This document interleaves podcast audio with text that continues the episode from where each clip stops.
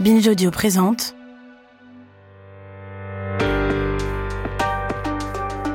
Bienvenue dans Rappelle-toi demain, un podcast d'un genre nouveau qui nous initie à l'archéologie.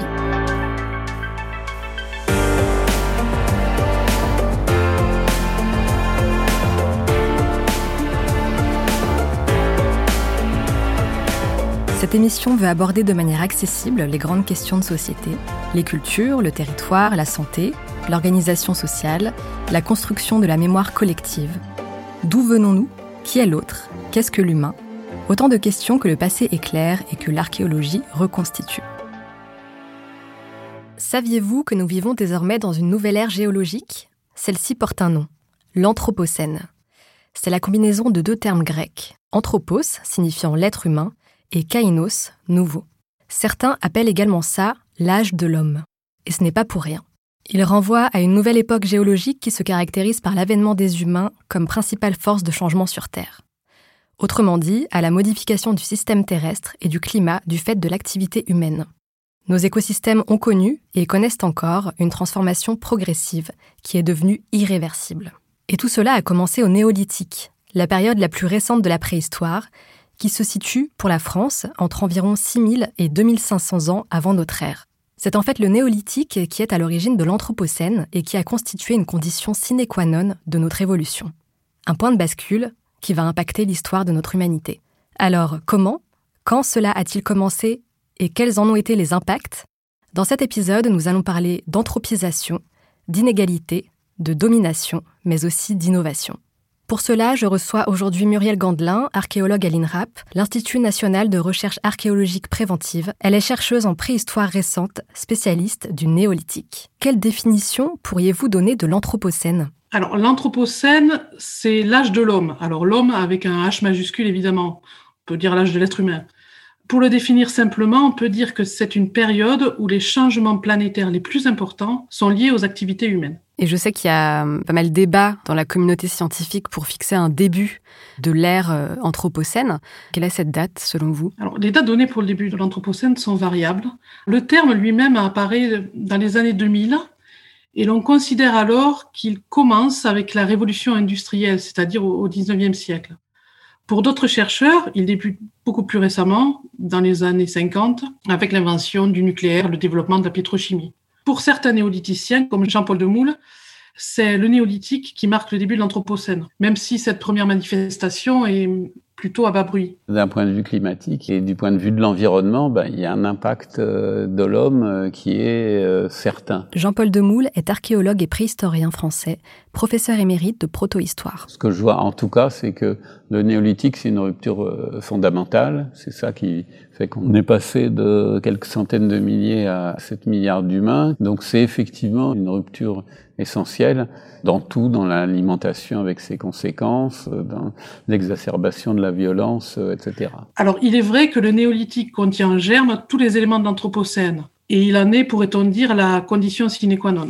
Je remarque d'ailleurs que beaucoup d'ouvrages qui traitent de l'Anthropocène débutent par un chapitre sur le néolithique. Justement, par rapport à ça, je vais citer euh, l'ouvrage euh, La révolution néolithique dans le monde. Je cite La néolithisation est la première étape de l'anthropisation systématique de nos écosystèmes. Qu'entend-il par là? Est-ce que vous pouvez nous l'expliquer? Alors, l'anthropisation, c'est l'impact de l'homme sur la nature. Il y a environ 12 000 ans, l'homme, un peu partout dans le monde, adopte un nouveau mode de vie, qui est un mode de vie basé sur la production alimentaire, et il abandonne la chasse et la cueillette qu'il pratiquait depuis environ 200 000 ans.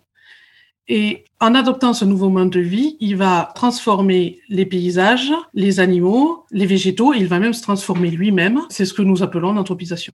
Le terme anthropisation et le terme anthropocène ont la même racine, hein, anthropo qui désigne l'homme.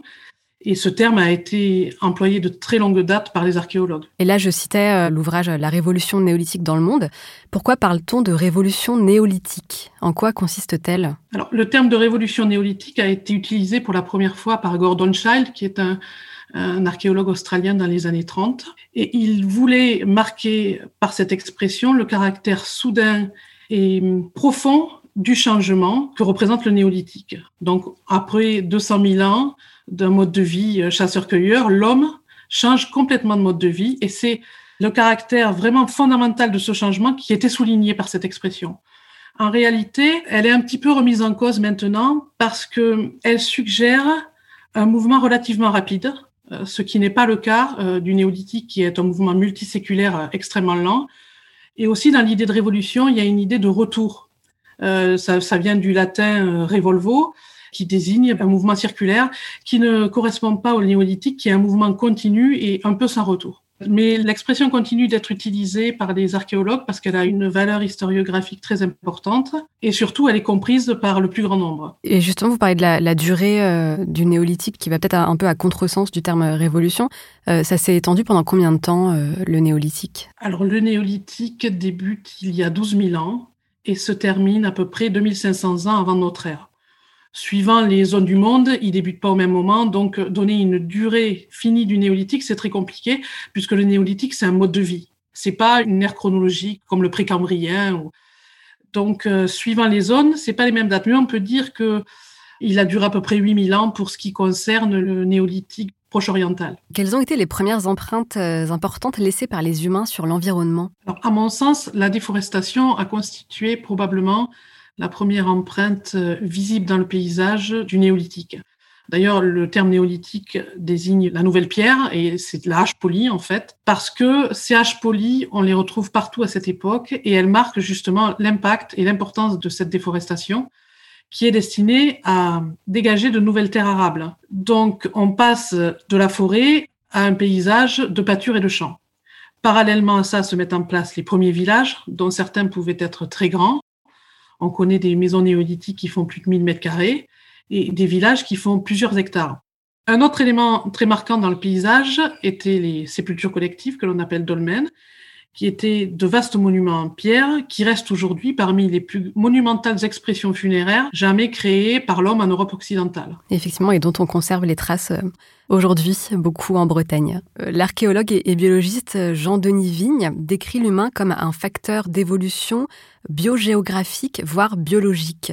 Alors les humains sont-ils les êtres vivants qui ont eu le plus d'impact sur leur euh, environnement, Muriel Gandelin? Alors on sort un petit peu de ma compétence tant la question est vaste, parce que je pense que les algues vertes, par exemple, qui sont à l'origine de toute vie terrestre, ont eu un impact majeur sur l'environnement, tout comme les bactéries ou les virus. Ce qui est certain, c'est que l'homme a eu un impact extrêmement important, si important qu'aujourd'hui, il met en danger sa propre survie et la survie de nombreuses autres espèces. Donc de ce point de vue-là, on peut dire qu'il a un impact majeur, en tout cas à l'échelle de l'humanité et à l'échelle de, de, son histoire. Le néolithique, euh, c'est aussi le début de ce qu'on appelle aujourd'hui la société de consommation. Comment est-elle née? Alors, comment est-elle née? Alors, il existe une grande différence entre un nomade paléolithique et un sédentaire du néolithique. Et cette différence, c'est bien la capacité à produire et à conserver des objets, puisqu'on imagine bien que le mode de vie nomade n'est pas favorable à l'accumulation d'objets, contrairement au mode de vie néolithique qui permet une accumulation, une prolifération d'objets, y compris d'objets inutiles ou d'objets, on va dire, encombrants. Donc on voit apparaître à partir du néolithique toute une panoplie de nouveaux objets qui sont aussi en relation avec le nouveau mode de vie, évidemment, et qui vont servir à stocker, à conserver, à transporter. Donc du coup, il est vrai qu'à partir de ce moment-là se met en place une société dans laquelle la consommation de ces objets est un phénomène majeur. D'ailleurs, se met en place très vite au néolithique une forme d'artisanat spécialisé. C'est-à-dire, vous pouvez nous en dire un petit peu plus? Oui, alors on voit apparaître par exemple, des productions de haches en roche verte qui viennent des Alpes, qui vont circuler sur plusieurs milliers de kilomètres qui s'échangent comme des biens de prestige. Hein, donc c'est un peu comme euh, un objet à très forte valeur euh, sociale. 60, j'ai bien entendu 60 millions d'euros, monsieur? C'est bien ça. 60 millions d'euros, 60 millions d'euros, bien. On voit apparaître aussi des poignards qui circulent sur des, des, centaines, voire des milliers de kilomètres. Pareil pour des produits comme l'ambre, des produits comme l'obsidienne, qui va aussi circuler euh, dans tout le bassin méditerranéen. Donc, vraiment se met en place des réseaux d'échange à grande distance et aussi des modes, des goûts pour certains objets aux dépens d'autres qui vont faire finalement leur valeur et qui vont faire qu'on va tomber dans un système de voilà de consommation, on peut dire, euh, de consommation d'objets et de, prolifération d'objets. Et donc on peut dire que c'est à ce moment-là euh, qu'est née la société de consommation? Oui, je pense qu'on peut dire que c'est à ce moment-là. En tout cas, on n'a jamais été aussi proche de nos modes de consommation actuels. Avant cette époque-là, la consommation est essentiellement orientée vers la nécessité. On est plus strictement dans la nécessité. Voilà, on est dans le plaisir, on est dans le, on est dans, dans, l'ostentatoire. on voit se développer des biens qui n'ont plus de valeur fonctionnelle et qui ont uniquement une valeur ostentatoire, qui marquent le statut des individus. Et du coup, du coup, j'achète des trucs et les gens voient que j'ai des trucs. Ils disent putain, il a des trucs. Ah, moi aussi, je voudrais des trucs. Et du coup, je suis content. Justement, par rapport à ce statut et ce statut social, euh, c'est aussi lors du néolithique qu'on a vu apparaître les premières inégalités et une certaine hiérarchie sociale. Pouvez-vous nous raconter comment ça s'est mis en place? Alors, le mécanisme est assez simple. Donc, à partir du moment où l'homme se met à cultiver les champs, il est obligé de rester au même endroit du moment où il sème au moment où il récolte. Et même quand il récolte, il est obligé de rester au même endroit pour stocker sa semence. Donc, en fait, l'homme s'approprie les terrains. On peut dire que c'est le début de la propriété foncière. En même temps, il génère des stocks alimentaires, alors la récolte, les troupeaux, et, on vient de le voir, il se met à produire tout un tas d'objets. Alors ce cocktail est assez explosif et il est probable qu'avec le néolithique naissent les inégalités et les conflits, ou en tout cas il est probable qu'avec le néolithique, les inégalités et les conflits se multiplient comme jamais auparavant. Dans ce contexte d'insécurité politique, on va dire, ou d'insécurité, on voit apparaître une caste de guerriers socialement valorisés et aussi une caste de gens, des vaincus, peut-être même des esclaves, qui sont socialement, on va dire, extrêmement dévalorisés. Donc on voit apparaître deux pôles et un pôle intermédiaire qui est le reste de la population. Donc l'auteur américain James Scott, dans un ouvrage très connu qui s'appelle Homo domesticus, explique que la production des céréales permet de les compter, de les enregistrer, de les stocker et donc au final de prélever un impôt. Et la possibilité de cet impôt a pu favoriser l'émergence des premières cités-États. Il en est un peu de même pour les têtes de bétail. Le bétail, on peut le compter, on peut le thésauriser, on peut l'échanger. Et donc, on voit tout au long du néolithique s'accroître la hiérarchie sociale. Alors, on le voit comment? On le voit en étudiant les tombes qui témoignent du statut très différent des inhumés qu'on y trouve, notamment à travers le viatique qui les accompagne. Et du coup, est-ce que c'est à cette période-là qu'est né le premier impôt? Pour Scott, le premier impôt apparaît probablement au début de la protohistoire. Alors, le début de la protohistoire, c'est pas les mêmes dates partout, bien évidemment. Nous, on est encore à ce moment-là au néolithique, mais il apparaît probablement dans les premières cités-États de Grèce ou, du Proche-Orient. Au néolithique, des formes d'impôts ont pu exister. En tout cas, pour l'instant, on n'en a pas la trace. Et même à partir du moment où on n'a pas d'écriture, il est très difficile de conserver la trace de ce type de pratique. Alors, ce qu'on sait, c'est qu'on retrouve parfois des, des, cachettes avec des trésors. On va retrouver dans la même cache euh, 30 euh, lames de silex brut qui ont pu constituer des choses prélevées euh, à l'occasion, effectivement, par le chef sur le reste de la population. Mais euh, c'est très difficile à dire quand même.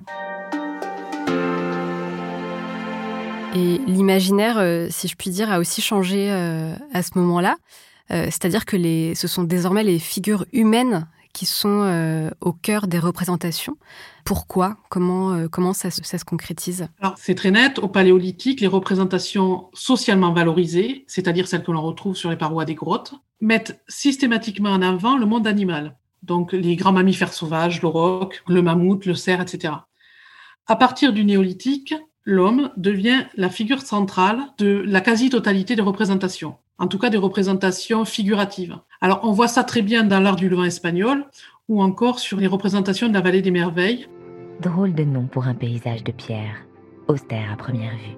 Sur ces rochers, plus de 100 000 gravures rupestres, réalisées entre moins 4000 ans et le début du XXe siècle.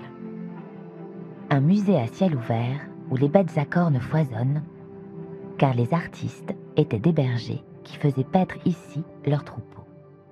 On voit des guerriers, des chasseurs, des, hommes travaillant dans les champs avec des, des arères tractés par des bovins.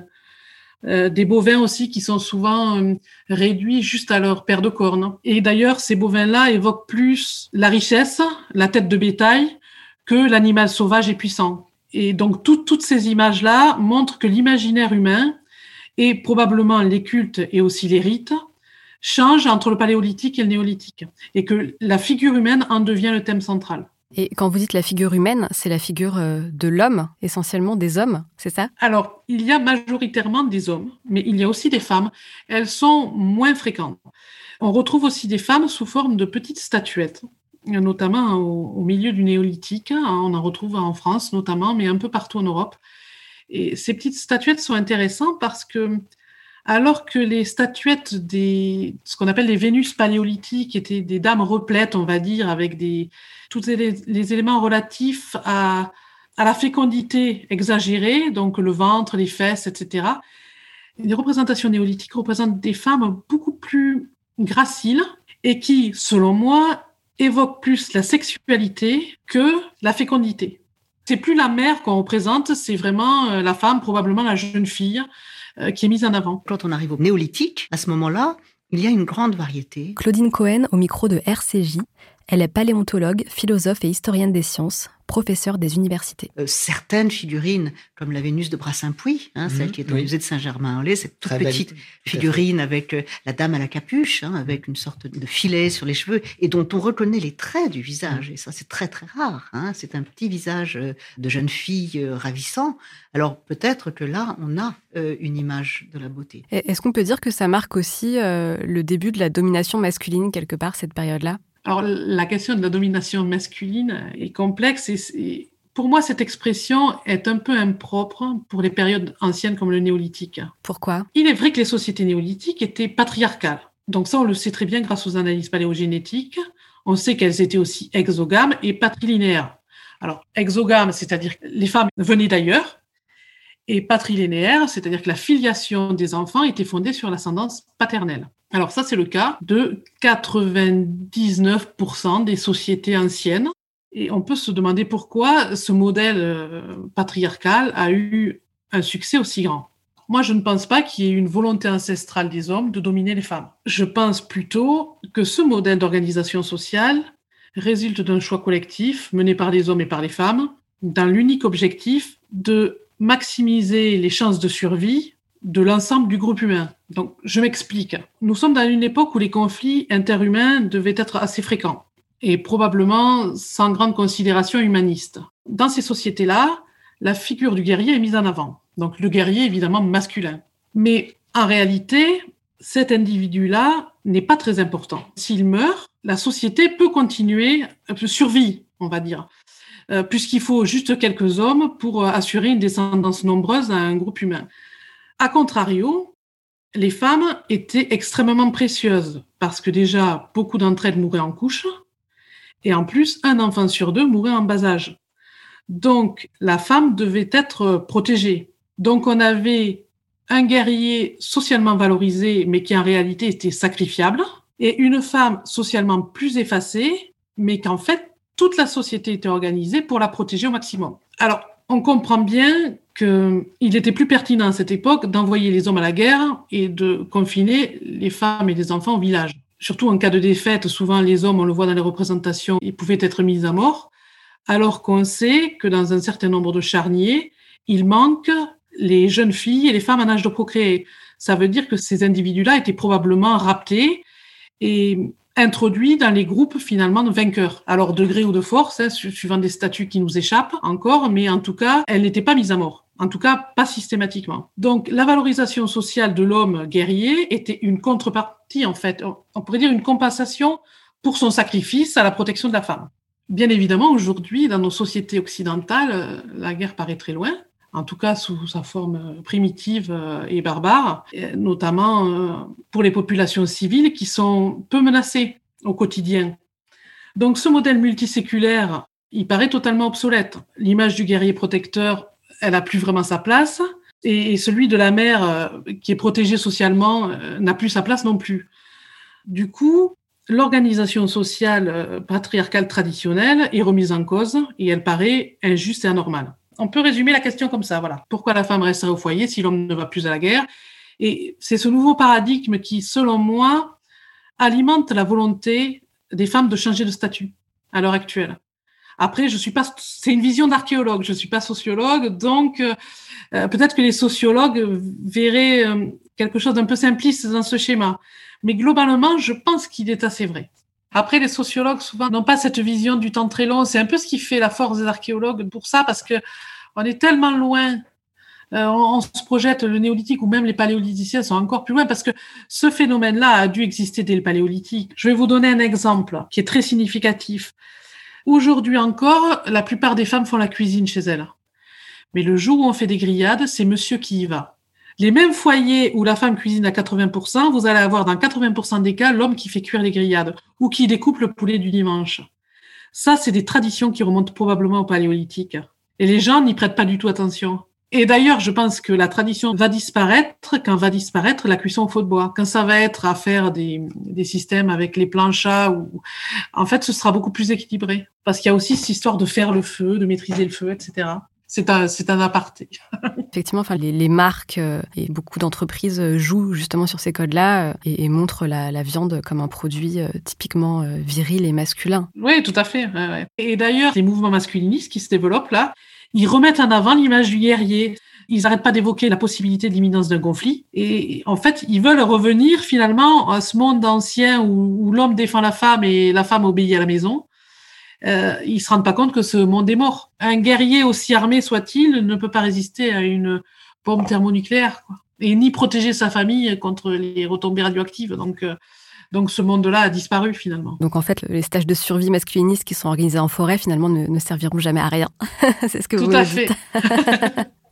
Alors ça peut servir, ça peut servir, mais il n'y a pas beaucoup de chance quand même. Quand on parle du, du néolithique et de l'anthropocène, euh, on a tous euh, et toutes euh, beaucoup d'idées reçues en tête, et notamment le fait que les impacts du néolithique sur la biodiversité sont forcément négatifs quand on voit où, où on en est aujourd'hui. Alors justement, est-ce que ces impacts ont tous été négatifs ou pas? L'homme fait partie de la nature et je pense pas que tous ces actes soient contre nature. Il faut garder en mémoire que le monde qui nous entoure a été façonné par l'homme dans une très large proportion. Le chien, le bœuf, le mouton n'existent pas à l'état naturel. Ils sont des créations humaines à partir de la domestication du loup, de l'auroch, du mouflon. Je prends là trois exemples, mais il y en a des dizaines et des dizaines. C'est l'homme qui a créé à partir de quelques aubépines sauvages des centaines, peut-être même des milliers de variétés de roses. On peut prendre le même exemple pour les tomates et tout un tas de fruits, de légumes et de fleurs qui nous entourent. Donc, l'hybridation volontaire des espèces par l'homme, qui a été réalisée à partir du néolithique, a été, à mon sens, un enrichissement incontestable du vivant. D'autre part, adapter une plante dans une région où naturellement elle ne pousse pas, c'est aussi apporter à l'homme et aux animaux des chances de survie supplémentaires. C'est probablement ce qui explique le succès planétaire de l'humanité. C'est cette maîtrise du vivant qui a permis à l'homme de s'installer à peu près partout. Après, si on peut admirer cela, euh, je pense que on peut aussi s'interroger sur les modifications plus récentes apportées au vivant. Alors, je pense aux OGM notamment ou à toutes ces chimères hommes animaux qui sont impossibles dans la nature. L'hybridation, elle se fait dans la nature. L'homme n'a fait que la contrôler, la reproduire, il l'a dirigée en fait. Mais c'était un élément qui participait de la nature, alors que les OGM, c'est pas le cas. Euh, la nature ne va jamais mélanger les gènes d'un poisson et les gènes d'une tomate. Donc, euh, à partir du moment où on développe ces nouvelles recherches, qui sont toujours intéressantes, c'est toujours intéressant d'explorer les, les, possibilités de la science et du vivant. Mais après, l'usage qu'on en fait doit être extrêmement contrôlé. Surtout quand on fait ces recherches pour des raisons mercantiles et qu'elles ne sont pas vraiment nécessaires à l'humanité. Quand on réfléchit sur les OGM pour sauver des enfants de maladies congénitales ou, des gens vraiment de, la malnutrition, pourquoi pas? Mais après, pour faire en sorte que les semences ne soient pas reproductibles par les paysans, c'est quand même une autre question. Alors, je suis pas totalement compétente pour y répondre, mais moi, ça m'interroge. Et justement, par rapport à, toutes ces dérives, euh, est-ce qu'on peut dire aujourd'hui que, euh, que l'Anthropocène est à, est à l'origine euh, du réchauffement climatique?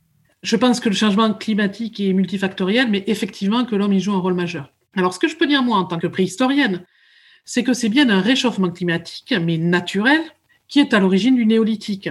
Puisqu'il y a 12 000 ans se termine la, dernière glaciation. La fin de cette glaciation, le changement climatique qui suit, permet, voire même peut-être contraint, l'homme à adopter le mode de vie néolithique. Donc, je dirais que si l'on considère que le néolithique est le début de l'Anthropocène, alors on peut considérer que c'est un réchauffement climatique qui est à l'origine de l'Anthropocène.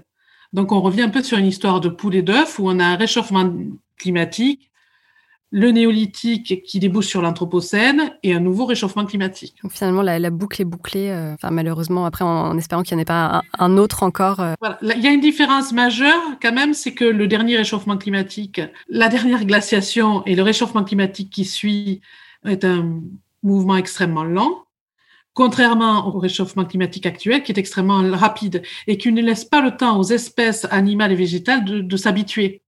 Alors que dans les réchauffements climatiques précédents, finalement, les animaux ont pu migrer, ont pu s'adapter, les plantes aussi.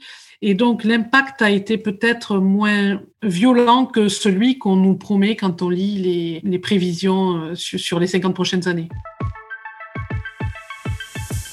Est-ce qu'il y a des héritages euh, du néolithique qu'on peut observer dans nos vies actuelles? Alors, notre héritage néolithique est absolument partout, mais il est souvent invisible. Pour prendre un exemple, lorsque nous mangeons un steak, le steak provient d'une vache qui a été domestiquée au Proche-Orient à partir d'un auroch proche-oriental et qui a été apporté en Europe par les premiers néolithiques. Et les vaches qui nous entourent aujourd'hui descendent encore de cette souche de vaches néolithiques. Pareil pour le blé, lorsque nous achetons une baguette, le blé, c'est un blé qui a été domestiqué au néolithique par les premiers paysans. Donc, en venant en Europe, ces néolithiques ont amené avec eux leurs animaux, bœufs, moutons, chèvres, encore leurs porcs, leurs chiens et toutes leurs semences, donc essentiellement des blés et des orges. Et toutes ces espèces n'existaient pas sous cette forme dans la nature. Elles ont été créées au néolithique et toutes nos plantes et animaux actuels en sont des descendants directs. Nos animaux et plantes, évidemment, domestiques. Donc on peut dire que l'héritage néolithique est omniprésent. D'ailleurs, je m'étonne un peu que cette période, qui dure 8000 ans, soit à peine évoquée dans les manuels scolaires. On a juste une double page pour traiter de cette période qui est finalement au fondement de nos sociétés. Pendant le néolithique, on a inventé l'agriculture et l'élevage, mais on a inventé la roue, le tissage, la métallurgie, les premières machines agricoles, la traction animale euh, et beaucoup d'autres choses que j'oublie, hein, la, la maison en dur. Et on a aussi, à ce moment-là, inventé, c'est un peu moins glorieux, les, premières épidémies.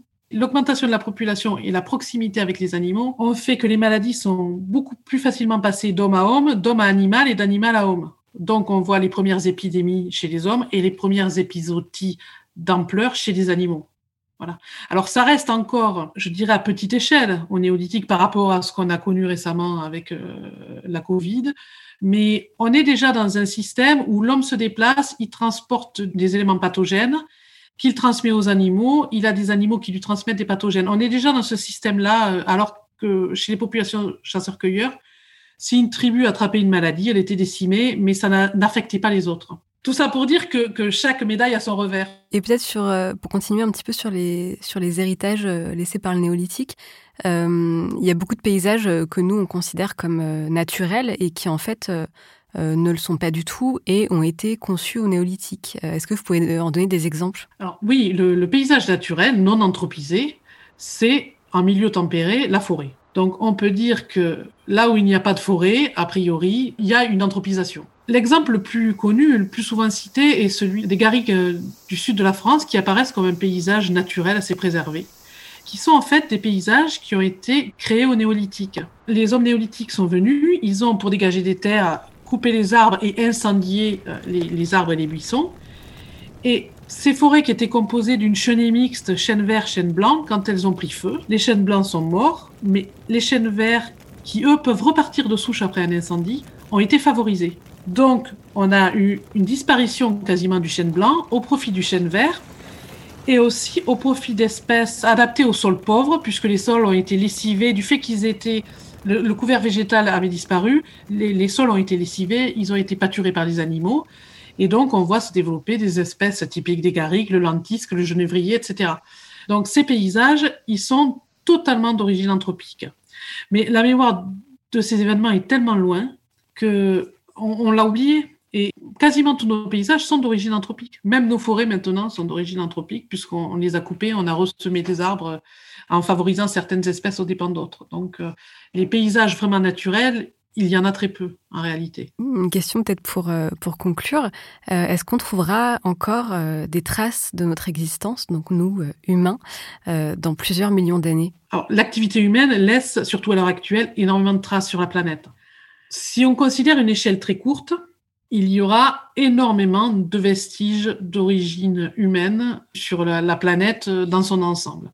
Si on prend une échelle plus longue, cet impact est plus négligeable. Donc, dans quelques dizaines de millénaires seulement, je pense que la totalité des constructions humaines auront disparu. À moins que la Terre ne soit détruite, la nature aura le dernier mot. Cependant, il restera toujours des traces archéologiques de l'humanité, ou en tout cas pendant extrêmement longtemps, puisque on retrouve toujours des traces de dinosaures qui ont vécu il y a 65 millions d'années. Lucie, euh, l'hominidé, est datée de 3,8 millions d'années. Toumaï, je crois que c'est autour de 7 millions d'années. En ce qui concerne les forêts du Carbonifère, on retrouve toujours des troncs et des restes végétaux carbonisés datant d'il y a 300 millions d'années. Donc on peut imaginer que des éléments de notre quotidien pourront de façon extraordinaire être préservés pendant des millions d'années, peut-être pour euh, euh, venir alimenter les recherches des archéologues du futur. Tout ça pour dire que nous n'en avons pas fini avec l'humanité, au moins sous sa forme archéologie. Mais merci beaucoup, Ariel Gandelin. C'était Rappelle-toi demain, un podcast coproduit par Binge Audio et l'INRAP, à retrouver tous les mois.